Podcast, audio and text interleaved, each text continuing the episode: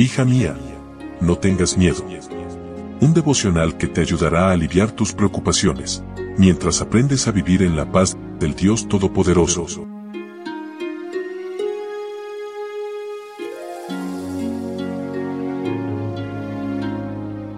Hoy es 30 de marzo y ya casi casi estamos entrando en la recta final de este tercer mes del año. Hola, hola, ¿cómo estás? Buen día. Mi nombre es Analia y voy a acompañarte en estos momentos de meditación. Faltas ajenas es el título de nuestro devocional y el texto bíblico se encuentra en Jueces capítulo 20 versículo 41. Entonces los israelitas les hicieron frente y los de Benjamín se llenaron de miedo al ver que estaban a punto de ser destruidos.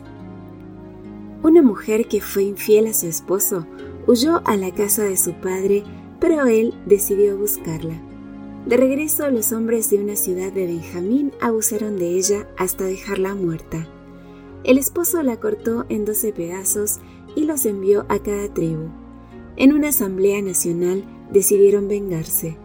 La ciudad no entregó a los malhechores y las demás tribus atacaron.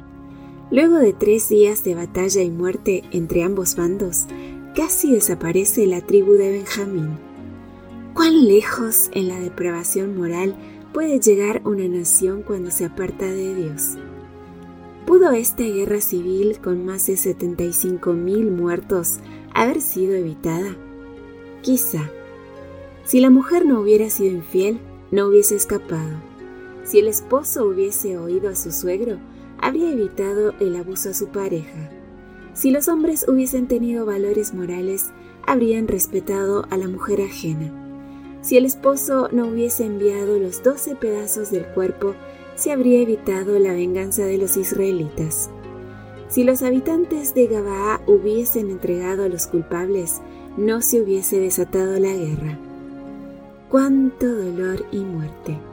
Ignorar la palabra de Dios y seguir tus propias acciones resulta en caos total.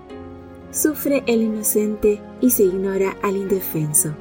El orden y la disciplina son reemplazados por la discordia y la anarquía. Los israelitas no tuvieron éxito en el primer ataque. Sufrieron dos derrotas antes de vencer.